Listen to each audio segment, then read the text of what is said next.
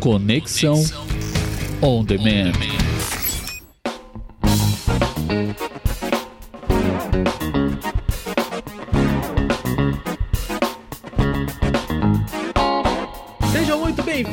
Ao primeiro Conexão On Demand. Hoje eu tô aqui conversando com esse cara que eu ouvia desde 2016, quando eu comecei a fazer podcast, ouvindo papo editado. E hoje eu tenho a grande, o grande prazer e a alegria de trazer aqui nos estúdios virtuais da edição Demand, meu amigo, mais conhecido como Senhorá. Seja bem-vindo, Alexandre Gomes, aos estúdios virtuais da edição Demand. Palmas virtuais para ele! Aê!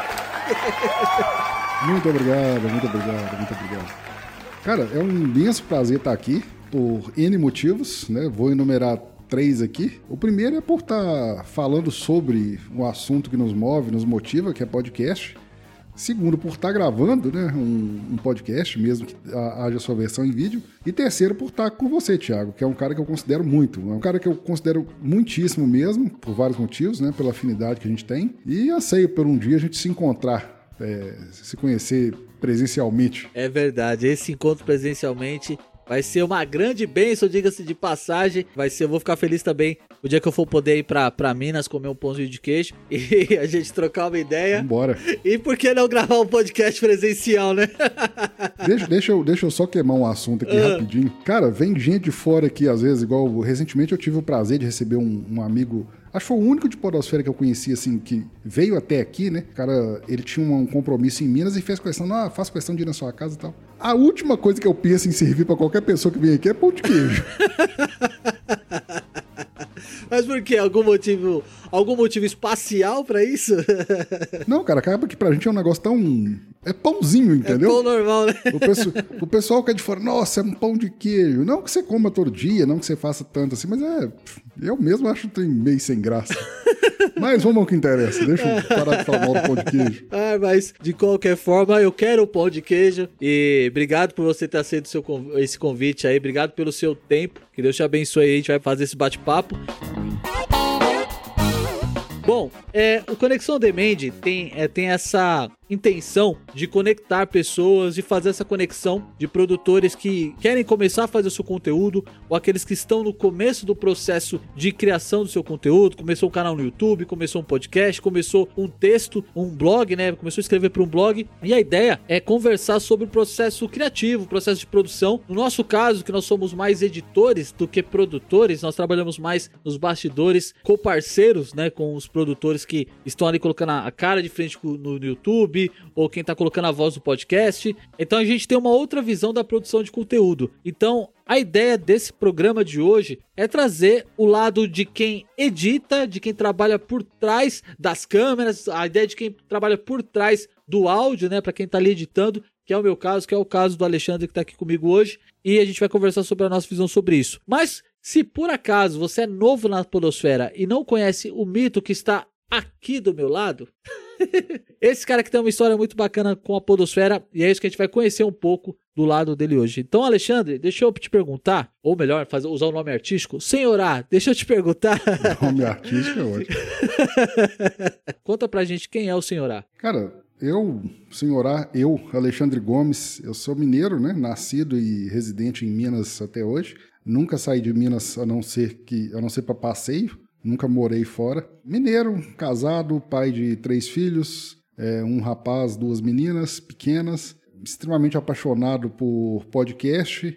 E esse sou eu, cara, um cara simples. Na verdade, eu sou um cara bem simples meio fechado, meio ranzinza, como a galera chama, mas um cara bem tranquilo de se lidar. E como é que é esse negócio de ser pai de duas meninas, cara? Dá muito trabalho? Cara, vou te falar que tem hora que é desafiador, entendeu? Porque, primeiro que é, é, essa geração nova, assim, eles aprendem muito rápido, né? É verdade. Em todos os aspectos, é, seja no aspecto tecnológico, coisa que você imagina, ah, não, não vai dar conta. Só para ilustrar rapidinho, por segurança a gente começou a usar aquele Google Parents, um controle parental do Google. Eu, eu esqueci o Google Family. Onde você vai lá, se, se, a criança tiver um dispositivo, um celular, você controla. Ó. Você vai usar, você vai ter direito de usar de tal hora, tal hora, tal aplicativo você não baixa. Todo aplicativo que ela vai baixar vem uma requisição para você que. Liberar ou não? Que, é, liberar ou não. Aí um dia eu notei que não estava chegando mais liberação nenhuma. Falei assim, ah, parou de usar o celular, né? Não tá mexendo mais. Hackearam o negócio. Não, aí. Aí chegou, primeiro chegou pra mim e falou assim: o controle era meu e da mãe dela, né? Ela chegou e falou assim: vou usar uma ilustração aqui. Melancia. falei, melancia? O que é melancia? Aí a mãe dela já regalou o olho e olhou pra mim assim: Isso é minha senha! É, é só a senha. Aí eu ri, né? Falei assim: Achei que foi graça. Falei: Não, não é comigo, né? Passou alguns dias, chegou de novo: é, Abacate roxo. Ilustrando aqui. Como é que você descobriu isso? Uai, é só a senha, eu descobri. Isso é você ver o nível. Então, elas têm quantos anos agora? É uma com nove e outra com sete e meio. É, daqui a pouco já, já os coleguinhas já começam a colar na porta chamando de sogro, é, o tio. Vou, tem, que, tem que liberar o armamento mesmo. tá certo. Por isso que tem que manter a cara fechada, manter o punho firme. é, por aí. Mas e como, como começou essa história de podcast para você, Alexandre? Quando você começou, teve o primeiro contato com, com a mídia, como é que foi? Cara, podcast é, foi, é, é uma curiosidade é, todo mundo tem sua história de início com podcast e a minha foi curiosa pelo seguinte: eu não conhecia nada da mídia, mal mal era consumidor de YouTube, não era muito, não era muito fã assim, não, nada de, desse tipo de mídia assim. Ouvia muito rádio, muito rádio. E na época ainda tinha Alckmin, Discman, tava meio que acabando isso, né? E com uma conversa com um amigo meu, a gente falando sobre músicas e tal, ele foi começou a me indicar web rádio. Ah, tem umas web rádios e tal. Assim, ah, cara, mas meu assim, eu trabalho muito viajando. Aí me indicou um aplicativo que na época, se não me engano, eu nunca lembro exatamente o nome, era o Player FM. É, ele era um aplicativo de música, eu chamo ele de, não sei se é correto ou não, mas isso é na minha cabeça, é um ancestral aí do Spotify, Deezer, etc. Ele tinha um esquema seguinte, era cheio de uns quadradinhos na tela, na hora que você abriu no, no celular, era cheio de uns quadradinhos, e cada quadradinho era uma sensação, uma sensibilidade, me fugiu o termo agora. Mas tinha lá, alegre, triste, é, animado. Todos esses aplicativos têm isso, né? O próprio Spotify tem lá playlists, né? Você clicava num quadradinho de uma cor lá, ele te dava uma playlist daquelas músicas, daquele tipo de música. Eu achei interessante aquilo, usei por um tempo. Aí um belo dia, a, até onde veio, né? Assim, eu sou um dos defensores do que o termo é válido, rádio na internet. Podcast, o rádio na internet. Porque eu fui pesquisar por mais, aí eu pesquisei rádio na internet, é, rádio web, eu achei o Jovem Nerd na pesquisa.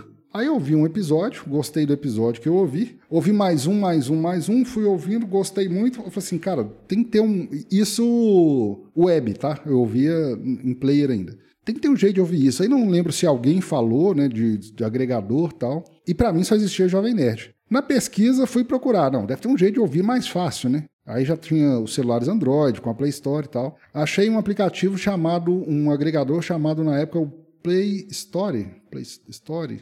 Cara, me fugiu o nome dele agora, mas era um. Ele até parou um pouco. Depois eu vou pegar o nome dele direito. Só que ele tinha um segredo que era o seguinte: na hora que você instalava ele, é uma coisa assim que alguns criticam, eu defendo. O, o, o desenvolvedor, que era um fanático também consumidor, pegou as playlists dele preferidas, na hora que você baixava o aplicativo, já vinha, se não me engano, 20 podcasts assinados. Aí, dentre eles, eu lembro assim, os que mais me chamaram a atenção. Vinha o Jovem Net, vinha o MRG, vinha o Papo de Gordo, do, do, do Salles, e mais 17, porque eu não vou lembrar o, o, o restante. Esses eram os principais ali para mim. Isso a gente tá falando de que ano, mais ou menos? Isso foi 2015, 2015, início de 2015.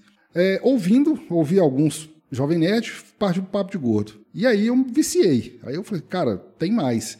Aí vem outra vantagem que eu acho da mídia, que é o famoso crossover. Aí do Papo de Gordo eu comecei a conhecer o Ultra Geek, conheci não sei o quê, conheci diversos outros do pessoal que participava, entendeu? Eu posso falar que o Papo de Gordo foi um dos poucos podcasts que eu ouvi praticamente todos os episódios, pelo menos os principais, porque eles tinham uns spin-offs que eu não era muito. não gostava de futebol, eles tinham o Papo de Gordo na Copa. Recentemente eles estão parados, mas lançaram o Papo de Gordo na quarentena. Mas foi isso, me passou a ser companhia, entendeu? Nas viagens. Eu viajava no mínimo, era quatro horas de ida, quatro horas de volta. Não todo dia. Eu ia na segunda, voltava na sexta. E foi nisso, foi a, o vício, né? Foi crescendo a, a, paixão pelo podcast e assim que eu descobri a mídia. Só encerrando, esse é o motivo de eu ser um dos defensores do rádio na internet. Tá certo. Foi como eu achei a. Eu também sou. Eu, particularmente, sou um fã do rádio na internet. Gosto muito. Tenho muitas opiniões. Até vou gravar algo, algo referente a isso mais pra frente. E até vou te convidar, sabendo que você também é um amante dessa, dessa bandeira também, uhum. é, ou dessa forma de expressão, vai ser legal. Então já se cita convocado, eu não vou convidar, eu vou convocar. Porque convocação a gente não pode recusar. então o senhor está sendo convocado a participar comigo depois desse conteúdo sobre rádio pela internet, conteúdo através do rádio, a linguagem em si, que eu acho que vai ser que vai ser muito legal. Mas e, e o lance da, da, da, edição? Como é que você começou a editar, velho? Por que editar? Foi alguém que te fez um convite ou você começou a gravar? Porque a tendência é quem começa a ouvir podcast, a tendência é começar a fazer o seu podcast também, dependendo de qual seja o nicho, papo de barco. Como é que foi essa parada de editar o podcast? Mas aí que tá. Uma coisa muito válida, inclusive para hoje, é isso aí que você acabou de falar todo mundo que começa a ouvir e consumir muito podcast, em algum momento ele pensou, putz, eu podia fazer um. Exato. Entendeu? E algumas combinações favorecem isso. Uma, das, uma, uma primeira um primeiro ponto dessa combinação é você ser um ouvinte muito assíduo, Sim. você ouve muito, você passa a querer produzir. E você gostar muito de uma coisa, te passa a querer produzir sobre aquilo. Quem nunca, ouvindo podcast aí diariamente sobre os mais diversos, pensou assim, putz, eu gosto tanto de sopa de batata doce, podia ter um podcast que falasse só de sopa de batata doce. Exato entendeu? Tem... Foi mais ou menos o que aconteceu comigo. Eu praticava um esporte na época chamado carveboard, é um, modelo de skate, só que com rodas de pneu bem grandes. Oh, Era bem comum aí ah. em São Vicente, no São Paulo. Ah, tá, tá, é, tá.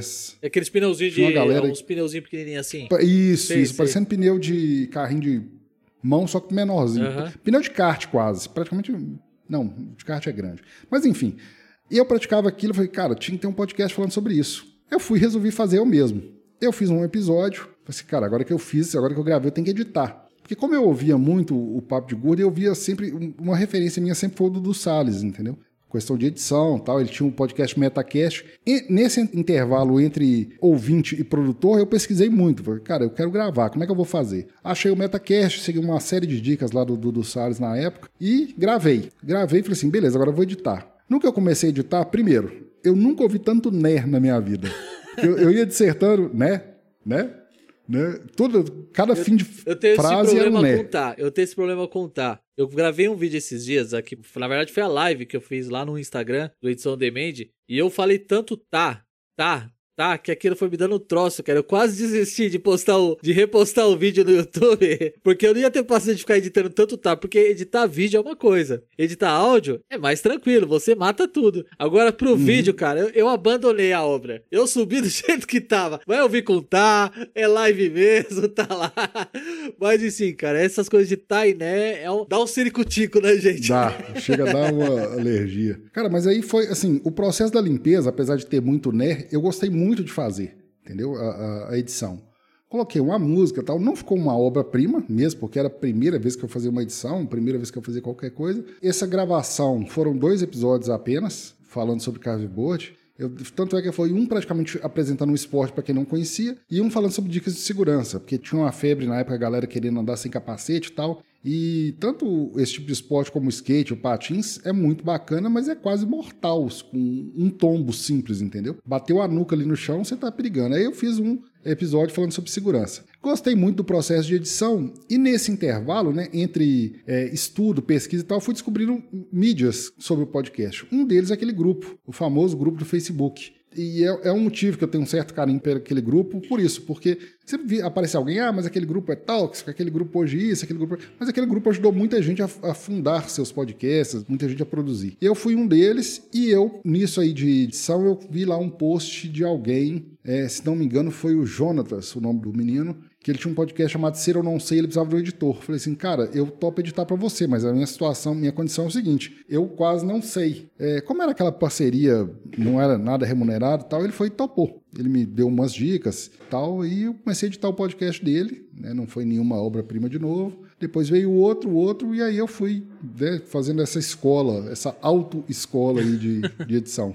Praticamente você foi pelo caminho inverso, né? Gravou seus primeiros episódios, mas a edição foi o, foi o caminho que mais se aprofundou na, nesse meio foi, que é a podosfera, foi. né? O, o, que me atraiu, o que me encantou foi a edição. Isso foi o quê? Então você começou em 2015, nós devemos estar aí por volta de 2016, mais ou menos, por aí? Não, isso foi tudo em 2015, cara. 2015 ah, tá. eu comecei a... 2015 eu comecei a, a ouvir, né? Comecinho de 2015 não me engano, final de 2014 eu comecei a ouvir. Aí eu já considero 2015 que foi finalzinho mesmo. Eu me lembro de uma viagem que eu estava fazendo fim de ano, era tipo assim, a última viagem de trabalho do ano, e eu ouvindo um Nerdcast de alguma coisa. Entendi. Isso eu tenho essa, essa memória aí. Aí em 2015 eu produzi o primeiro, que eu sei nem, nem rendeu muita coisa, foram dois episódios só passei por essa escola de edição, mas aí a partir do seguinte, aí é que tá o detalhe, ô, Thiago, uma coisa que eu acho importante para todas as suas áreas de vida, e podcast não é diferente. Quando eu vi que eu gostava de edição, eu de lá para cá, eu posso falar que assim, Teve dia que eu não editei por N motivos, né? Mas, cara, se fizer a média,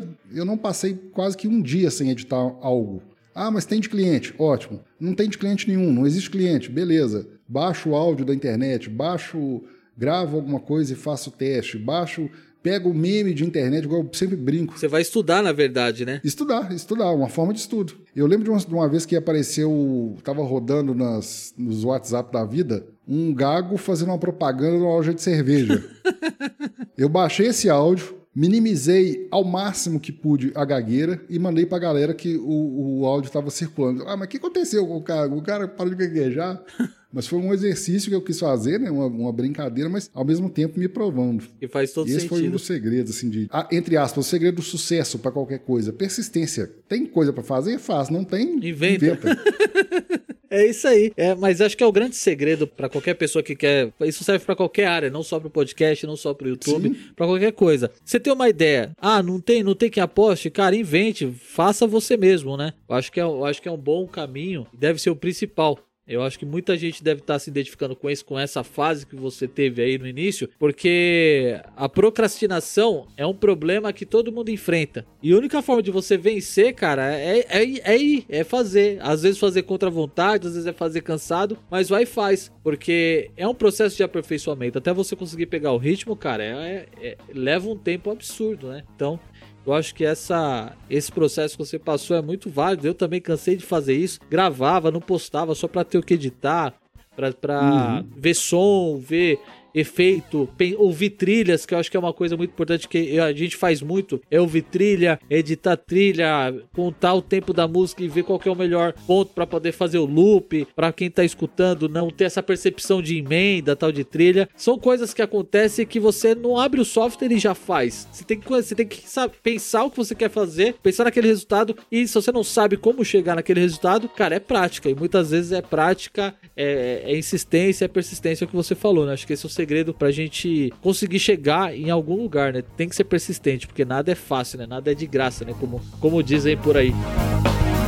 E o Papo Editado, quando e como começou? Para quem não sabe, né, o Papo Editado tem um link aqui na descrição do vídeo e também na descrição do podcast. O Papo Editado é um podcast que me fez muito bem quando eu comecei a ouvir podcast, porque eu queria entender, e até eu vou abrir o jogo aqui, foi tem muita base do Papo Editado nesse projeto aqui, porque a ideia do Papo Editado é falar com editores de podcast. Então, eu não editava ainda, mas eu queria conhecer quem era a galera, quem era a Podosfera. E aí eu não me lembro como eu cheguei no podcast, no Papo Editado, não me lembro agora, mas eu lembro que foi em 2016, se eu não estiver enganado, ou 17, não lembro. 17. Eu comecei a ouvir. O, prime o primeiro o primeiro foi ao ar em fevereiro de 17. Então foi 17, porque eu comecei a ouvir podcast em 16 com o Léo do Radiofobia. E o primeiro que eu ouvi foi um podcast do é, Radio Classic, acho que Radiofobia Classics, e foi do James Brown. O primeiro podcast que eu ouvi foi esse. Eu não vi da escola dos Jovem Nerds. Eu vi da escola do Léo.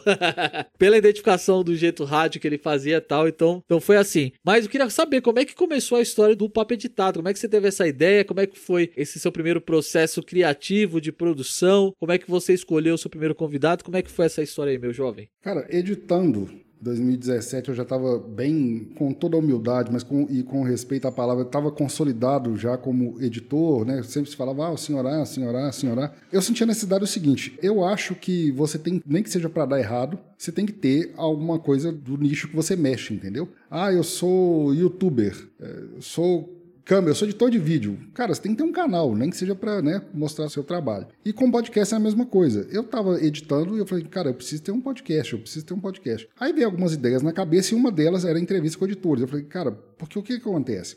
Estava começando a surgir já os podcasts com editores exclusivos, né? Que não eram personagens, que não eram integrantes do, do podcast, ou terceirizados, ou mesmo parceiros, mas é o seguinte: ó, quem que é o seu podcast? É o Zezinho, o Guinho, o Zezinho e o Luizinho. Beleza, esses três gravam. E quem que edita? A quem que edita é o tio Patinhas, né? Falei, ah, mas esse aí eu nunca ouvi falar dele. Não é porque ele só edita pra gente, ele nem, gosta de aparecer. E, começou a aparecer. Aí a minha ideia foi assim: beleza, eu vou atrás desse pessoal. Aí, só que assim, eu não podia me limitar só ao editor oculto. Falei, não, eu vou conversar com o editor oculto e vou conversar com o editor seja ele editor de podcast, como por, por, exemplo o Guizão do Grande Coisa, que era o podcaster, né? Ele era praticamente o host e era também o editor. Eu falei assim, não, eu vou conversar com todo mundo. E assim surgiu o Papo Editado. E uma coisa que eu gosto sempre de deixar claro, que um dos padrinhos do Papo Editado, né? Tem vários, tem o o Renan lá do Na Trilha, que é um cara que sempre deu uma grande força e outros, mas um que é um, um, de certa forma um padrinho, foi a primeira pessoa que eu convidei, que a primeira a ideia era fazer uma brincadeira, uma piada. Para quem conhece, né, o podcast Chorume tem os três integrantes, os três integrantes fixos e o, e o convidado eterno, que é o Ganso, Wesley Zop, o Gabriel Asbar e o Anderson Negão, que é o sempre convidado, né? Tô, tá sempre lá. E o editor, entre aspas, lá é o Arnaldo, né? Ou era o Arnaldo. Eu falei assim, cara, vamos convidar o Arnaldo. Aí eu conversei com o Ganso, né, pra, a gente fazer essa, essa piada aí, essa brincadeira. Só que assim, por que, que o Ganso se tornou um dos padrinhos? Se deixasse por minha conta, eu tava procrastinando até hoje. Porque para editar, cara, eu sou uma máquina. Para gravar. Eu te entendo, eu te entendo. Grava, amanhã a gente grava. Eu te entendo. A paixão maior é a edição. Só que é o seguinte, ele ficou no meu pé, no melhor dos sentidos da palavra. Então ele falou assim, cara, tanto é que isso começou fim de ano mesmo. Começou em. Antes do fim de ano, se não me engano, no outubro ou novembro. Começou as primeiras conversas.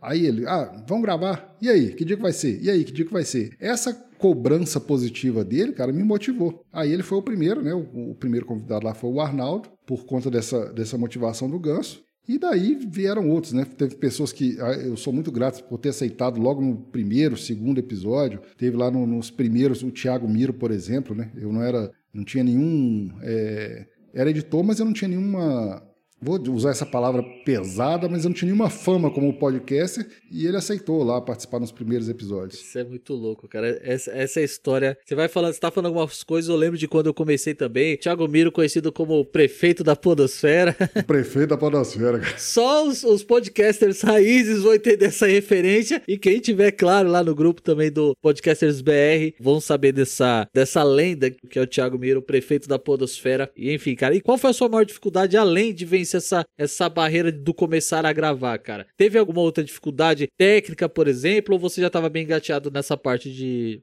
para realizar a gravação. Que para edição, ok. Pelo tempo que você começou a editar entre 2015 e o início do papo editado para 2017, a edição, máquina, software já não era mais um problema, né? A linha de raciocínio para edição já não era mais um problema. Mas a questão de passar para o processo de gravação, teve alguma barreira para você ou você já estava bem alicerçado ali para começar a fazer? Cara, equipamento sempre foi um desafio. É, computador, assim, sempre foi uma coisa muito tranquila, porque qualquer computador dá para você gravar um podcast. Eu sempre ficava querendo mais em termos de equipamento. Esse é um dos pontos da, da resposta dessa sua pergunta. Eu tentei chegar, cheguei na época lá do, do, onde todo mundo se falava em LX3000, eu tinha uma certa pé atrás com a LX3000, falei assim, ah, vou tentar um outro fone. Comprei um daquela Orange, Orange não, Orange acho que era o modelo daquela OEX, OEX. Uma bosta que fone. que a marca me processe, mas é horrível. Um ruído horroroso, mas enfim. Mas o maior desafio não era esse, porque eu, como defensor disso, você dá um jeito. O áudio não vai ficar, não vai ficar 100%, não vai ficar o melhor áudio do mundo? Talvez não, mas é possível ouvir? Beleza. O maior desafio para mim era tempo, entendeu? Porque era conciliar tempo de gravação com tempo de edição, né? Por mais que era um bate-papo corrido, eu, eu, queria ter um certo esmero na, na, edição e ainda trabalhava, né? CLT e tal. E aí tinha essa barreira. Mas como eu sempre optei por não, mesmo porque se eu fosse fazer nunca teria saído, nunca tive pauta, se eu fosse fazer pauta nunca tinha feito nada, deixava um o papo solto, entendeu? Isso aí foi mais tranquilo. Mas tempo era um certo desafio. Aí fica a dica, né, cara? Assim, vença essa barreira, dê um jeito, marque, faça mais curto, é, faça em, em, horários alternativos, é, não seja semanal, que é um risco muito grande, né? Você, ah, vou ser semanal de cara. Não Aí seja tão ambicioso, se né? Se você não tem tanta não seja tão ambicioso de querer fazer algo semanal. Sim, faça quinzenal, faça uma vez por mês, mas faça, né? Faça. Seja regular num período longo, mas seja regular. É, é melhor do que você ser semanal duas vezes por ano. Não deixa de ser semanal, né? é, eu saio uma semana assim, a outra nunca. Ai, cara, show de bola. Cara, e como é que você avalia hoje esse, esse boom dos podcasts que surgiram, né? Eu, falo, eu, eu começo a contar esse boom desde 2018, né? 2019, quando o podcast, quando o Spotify estampou o podcast na sua plataforma, fez aquela super campanha de marketing que eles fizeram. e, e começou a, a, trazer o podcast para muitas pessoas e através de um aplicativo tão próximo das pessoas. Hoje é uma realidade comum nós usarmos aplicativos como Spotify, Deezer para ouvir uhum. músicas. A Deezer tem a possibilidade de você ouvir algumas rádios web agora também. O Spotify ainda não, mas você tem essa possibilidade além dos podcasts. Né? Agora a gente tem a Amazon, tem, tem outros servidores de streams aí que, que atendem esse serviço, essa demanda. Como é que você avalia esse boom, cara? Porque com o boom chegou também muita gente boa, o que é muito bom para mídia em si. Uhum. A gente ganhou um parceiro que é o vídeo, que antes o vídeo era só usado para gravar as reuniões através do Skype. Agora a gente tem o recurso do vídeo também. Pelo menos aqui no Brasil, essa cultura de compartilhar o podcast também em vídeo, que isso cabe um episódio, um debate à parte. Mas enfim, a gente não pode negar que esse boom aconteceu e eu vejo de certa forma positiva, não levando em consideração a forma de produção. Mas como é que você avalia esse boom de qualidade de conteúdo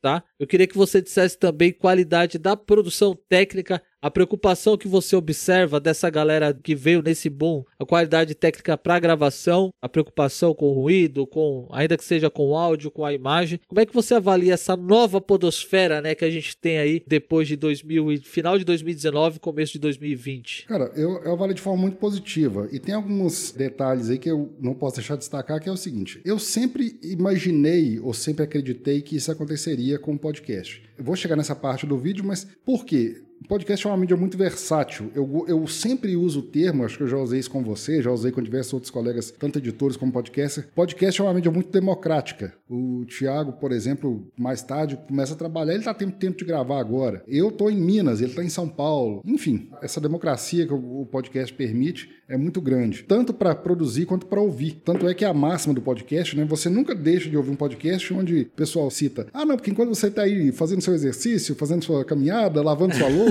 esse outro é, formato da, da mídia, o que faltava à mídia há um tempo atrás, e ela conseguiu isso, era amadurecer um pouco, porque era muito aquele produto cultura pop, no sentido pejorativo da palavra. Era muito cultura pop. Era podcast falando de quadrinhos, cinema e televisão, não que isso seja um, um problema, nem que seja errado, mas falando simplesmente a nossa opinião, entendeu? Às vezes muito pouco informativo. Era o famoso eu gostei e você, eu não gostei e você, entendeu? Só que a mídia começou a amadurecer. Começou a surgir programas de opiniões, programas informativos, programas políticos, programas informativos nos mais diversos segmentos e políticos do lado A, do lado B, da esquerda, da direita, do centro. E com isso a mídia começou a crescer e se fortalecer. Sobre o vídeo, eu confesso que eu não esperava esse boom igual foi, mas que de certa forma também eu acho extremamente positivo, porque gente que nunca tinha ouvido falar em podcast passou a ouvir lá com o Spotify, passou a ouvir depois também com a Globo, quando a Globo começou a produzir os seus, e agora os seguidores lá do, do que quem já conhecia, né? Citando aqui nomes: Monark, Igor, o Vilela, essa galera do podcast do vídeo começou a conhecer também podcast. E isso a galera descobre duas coisas. Primeiro, tem esse podcast que eu posso sentar aqui na frente do YouTube e ver ao vivo, posso ver depois, ver depois e posso também ouvir depois. E com isso vai acontecer com eles igual aconteceu comigo, que um belo dia eu descobri que tinha existia um jovem nerd e depois eu descobri que existia um papo de gol, depois eu descobri um mundo, né? Como se diz aí, um oceano azul de opções. E essa galera também vai descobrir o pessoal que hoje ouve só o, citando nomes aqui, só o Flow, ele vai descobrir que tem um podcast que fala daquele assunto que ele gosta, entendeu? E com isso a mídia vai se crescendo e, e fortalecendo. Eu acho que isso já é uma razão, uma importância assim muito grande que para você que está ouvindo esse conteúdo, seja um, um fator importante para que você pense na hora que você vai começar ou na hora que você vai continuar ou mudar o seu projeto, nas opções que você tem de fazer a entrega desse conteúdo. Porque assim, eu e o Alexandre, a gente veio de uma escola em que podcast que não tem feed não era podcast. Podcast no YouTube, você lembra desse, desse debate lá no Telegram? Continua, no, continua, né? é que eu saí daqueles grupos lá. Mas podcast sem feed não é podcast. É uma coisa que aconteceu que a gente que é mais antigo, que defende o podcast raiz do que seria só o áudio, é que o podcast é só um meio de transmissão. Então, assim, uma dica que eu quero deixar para você que tá consumindo esse conteúdo. É uma coisa que eu sempre trago, eu sempre tive problema com a podosfera em si por causa disso, porque sempre tudo que eu produzia tinha que ter, por exemplo, uma sonoplastia ao vivo, porque eu venho da escola do rádio. Então eu gosto dessa coisa de mexer na mesa de som, de soltar vinheta, de soltar efeito, tal. Eu sou menos editado e mais ao vivo, é lógico, mas quando não dá para realizar nesse ponto, a gente vai para edição. Mas a, a maioria dos meus projetos era edição mínima e deixa o papo valendo, porque se eu tô com você no rádio, por exemplo, se eu penso no conteúdo pro rádio, eu não tenho a opção de fazer a edição em si, porque praticamente 80% da programação do rádio ela é ao vivo, porque o rádio tem essa tendência de comunicação, ele, ela tem essa necessidade que é ali, é o momento, né? O rádio, ele é o momento, ele é aquilo ali, tanto que para você ser bem informado de notícias, o melhor veículo que você tem hoje ainda para poder ser informado muito rápido ainda é o rádio. O rádio ainda tem essa característica. Uma coisa que você falou também que é muito legal trazer, que é a questão dos podcasts pela Rede Globo. A Globo começou a investir muito em podcast pela Rádio CBN, que é uma rádio do Grupo Globo, e eles começaram a produzir podcast já há um ano antes de chegar realmente na Globo TV, que quem quem ouve a Rádio CBN já sabe que existia podcast de empresas, do professor Pasquale. Quando você pensar em produzir o seu conteúdo, Podcast é só um meio de transmissão você transmite através do áudio. Tem podcasts em vídeo também, não é a nossa realidade hoje ainda no Brasil, porque nós não, nós não temos o hábito de consumir o podcast através do feed. Nós consumimos o vídeo hoje através do YouTube, através do Vimeo ou através de um vídeo embedado no site de alguém, né, através de web TVs, enfim. Quando você for fazer o seu conteúdo, pensa na linguagem da forma como ela é transmitida. Se é para o podcast, tome esse cuidado de você ser mais audiodescritivo, porque você tem que pensar que as pessoas estão apenas te ouvindo. Se você tem o recurso do vídeo, você pode usar uma linguagem mais gestual, você pode usar o recurso de uma imagem externa, você pode usar esse tipo de recurso, mas a sua linguagem precisa ser adaptada para cada meio. Agora, se você é um produtor que quer usar o áudio e o vídeo ao mesmo tempo, você pode usar a técnica que eu uso. Eu não falo que é um podcast, só podcast. Eu não falo que é só um canal no YouTube. Eu falo que é um programa que é transmitido em áudio e vídeo. Aí você escolhe qual a melhor forma de você consumir. Você quer só o áudio, você quer só o vídeo. Então, fica à vontade, o importante é você fazer o seu conteúdo acontecer. É isso mesmo, meu jovem? Tô, tô certo, né, de raciocínio? O que você pode agregar nesse nosso comentário? Deixa, deixa, eu só, deixa eu só antes completar a sua pergunta anterior, que faltou um ponto que eu acho importante. Qualidade. Verdade. Por mais que hoje o dólar esteja 5, quase 6 por 1, houve uma facilidade muito grande de acesso a equipamentos. Quando a gente começou lá, era, cara, alguma coisa USB era difícil de achar. Era o LX3000 e olha lá, entendeu?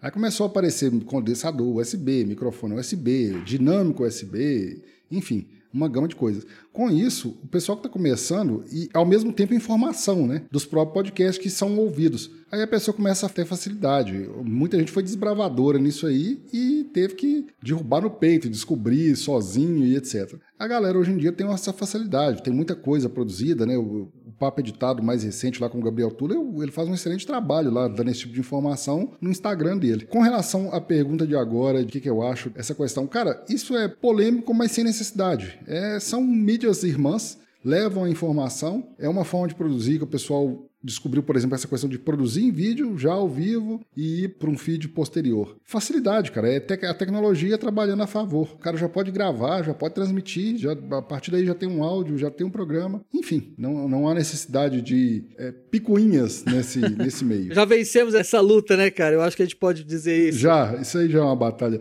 O importante, cara, é que se consuma, entendeu? Se descubra, se propague a mídia. Se você é ouvinte, a melhor coisa que você faz por um produtor, muitas vezes, por mais que ele tenha sistema de apadrinhamento, às vezes o seu, seu engajamento e o seu compartilhamento vai ajudar o cara, às vezes, mais do que 100 reais por mês. Se você apadrinha, porque qual que é a minha opinião? Se você puder apadrinhar, seja lá qual for o produtor, ótimo. Mas se você engaja e você gera engajamento do seu colega, o seu colega gera engajamento do, em um efeito cascata, esse produtor se torna relevante a ponto de conseguir um patrocinador. A partir do, do momento em que ele não vai precisar mais de talvez 100, 50, 10 reais por mês e pode fechar em um patrocínio, um, alguém que banque um programa, entendeu? Por isso que engajamento, independente da mídia, engajamento e essa atuação, né? Essa eu e as, fugas de palavras.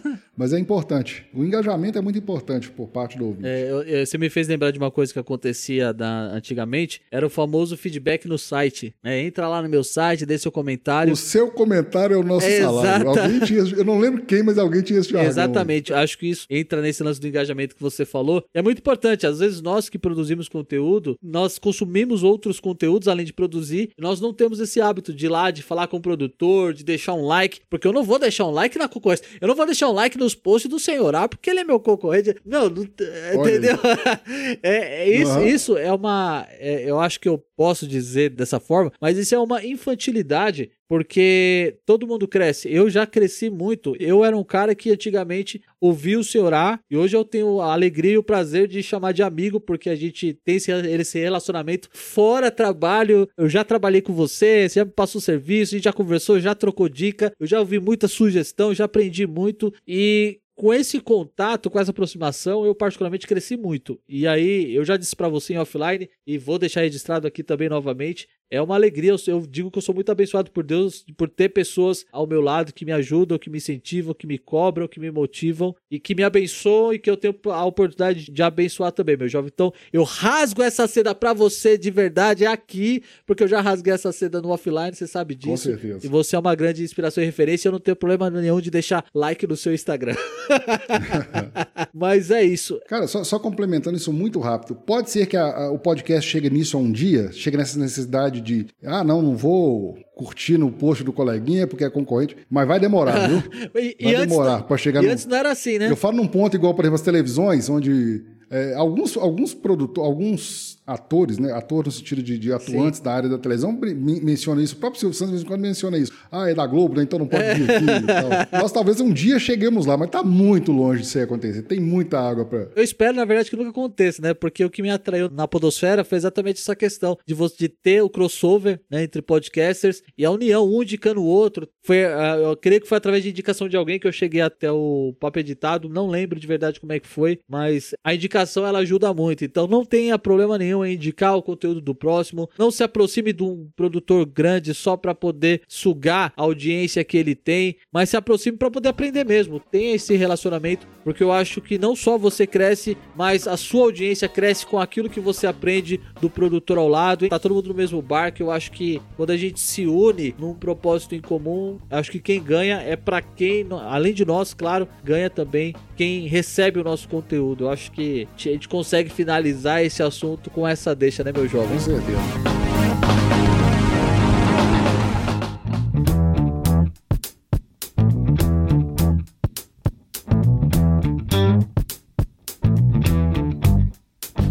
Passando para a nossa última pergunta, o bate-papo tá muito legal e se deixar a gente conversa aqui o dia todo.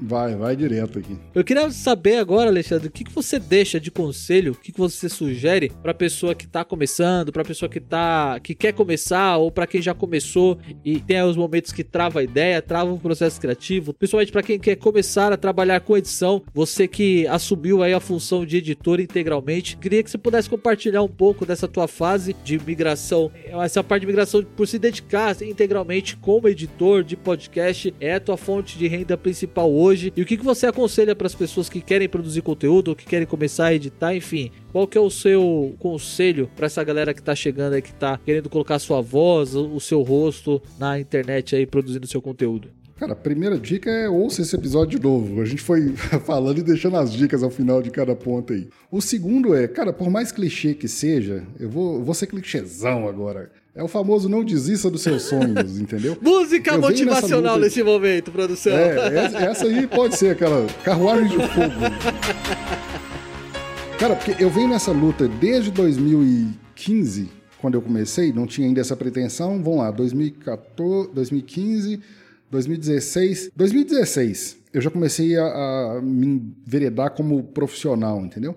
Eu venho nessa luta desde 2016 e assim, sempre buscando fazer algo. Igual eu falei durante o programa, não passei um dia sem que eu editasse algo. É uma insistência, entendeu? Se você. Primeiro, que com essa insistência eu cheguei à conclusão de que eu realmente gostava disso. E que se eu conseguisse é, chegar no ponto que eu cheguei hoje de viver disso, eu não me arrependeria. Porque às vezes não é só financeiro, né? Ah, tá ganhando rir de dinheiro, mas não está gostando do que está fazendo. Aí não adianta nada. Eu cheguei à conclusão que se eu, mesmo que ganhasse muito pouco, mas se eu minimamente me sustentasse, eu estaria satisfeito. Porque é algo que eu, que eu gosto, né? A outra dica é o seguinte: seja muito sério nos seus trabalhos, seja muito compenetrado, seja muito responsável, entendeu? Se você passou, chegou num ponto em que você vai editar para terceiros, você muito provavelmente vai estar lidando com os sonhos dos outros, entendeu? Porque podcast é uma mira de paixão. Poucos são os que começam podcast sem que gostem disso aqui. Tem hoje em dia? Tem podcasts extremamente comerciais. A pessoa começou porque, mas não vinga. Vai fazer 10 episódios aí, vai fazer 20, mas vai, vai acabar. Os que realmente gostam são apaixonados por isso e vão estar te confiando num sonho. E com isso a sua responsabilidade aumenta. Enfim, eu acho que passamos por isso, né? É, compromisso, responsabilidade, dedicação. Quando eu brinco lá que não desisto de seus sonhos, é dedicação pura e simples. Eu não decidi de uma hora para outra largar a CLT e vir para a edição. Foi um processo demorado. Me aconselhei com mil pessoas. O próprio Tiago está entre essas pessoas. A gente conversava sempre, né? E conversa até hoje. Mas um que eu posso falar assim que veio como uma chave, vou até deixar essa frase aqui. É, não é minha, é de uma produtora de conteúdo que eu sigo. Eu até de vez em quando dou uma forçada de barra ali, uma indireta para que ela produza podcast. Ela já fez alguns cursos, ela já ela é ouvinte, ela já foi entrevistada em podcast. Ela chama Tassi Reis. Ela fez um post no Instagram dela falando o seguinte: alguém perguntou para ela, não foi eu, mas alguém perguntou como é que a pessoa descobria que era hora de trocar de emprego, era hora de trocar de ramo e tal. Ela foi falou o seguinte: você vai notar isso quando você perceber que isso tá te tirando a paz. Eu falei assim: ah, então é comigo isso aí. Eu até chamei Deus ela no privado comigo falei, agora de novo. Foi, foi, aleluia. Mas foi, cara, assim, porque eu tava sem paz nenhuma. Enfim, aí optei pela, né, por essa transição. Não foi uma decisão fácil, foi uma decisão de risco. Para quem me acompanha sabe, eu tive que. Acabou que eu não tive a opção de ser desligado da empresa de uma forma que me beneficiasse. Eu tive que pedir conta, abrir mão de direitos, mas enfim, estou aqui hoje, feliz e faceiro. Vivendo do sonho, esse é o mais importante. A gente sabe que isso é um degrau que a gente sobe a cada dia. Não é fácil. Eu tive essa experiência também o ano passado, em 2020. Trabalhei aí, acho que oito ou nove meses por conta, editando áudio, editando vídeo, se virando. Não é fácil. Não. É o que você falou, você lida com o sonho dos outros de outras pessoas, você lida com o dinheiro de outras pessoas que estão investindo em seu sonho. Então é uma responsabilidade muito grande para você que pensa aí em trabalhar como editor, em colocar, em ser monetizado pelo seu trabalho de edição. Saiba que você não está editando seu podcast, então não é muitas vezes do jeito que você quer. Às vezes o cliente tem um outro gosto de edição e você precisa saber se adaptar. Desapega. É, então desapega do seu jeito. Se a pessoa te der as diretrizes, cumpra, siga. É um trabalho tão bom de se fazer um trabalho tão difícil de se fazer também, é como qualquer outro, independente de qual seja a sua paixão,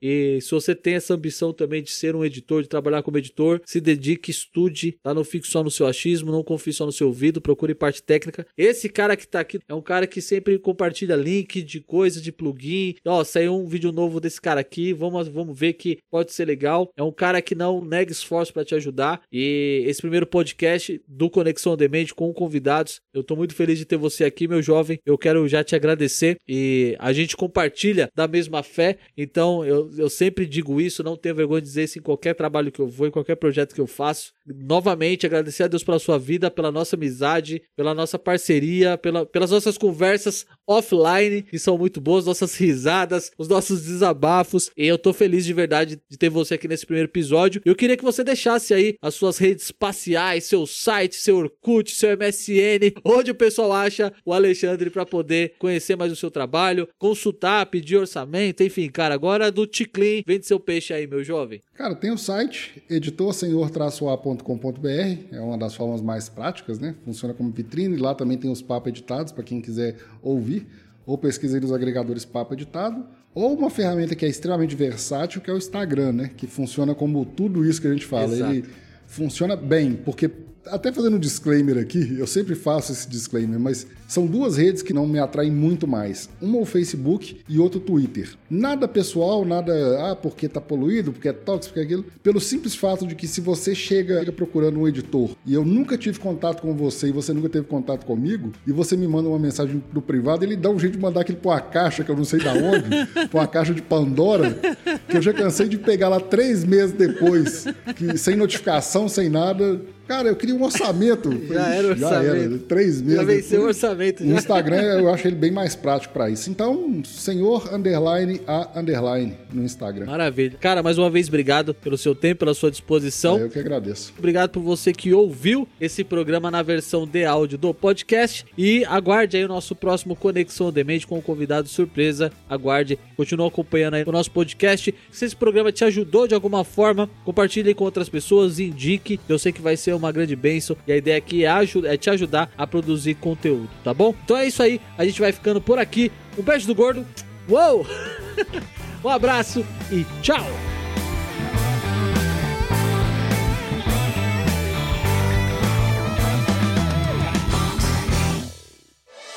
Este podcast foi editado por Edição On Demand.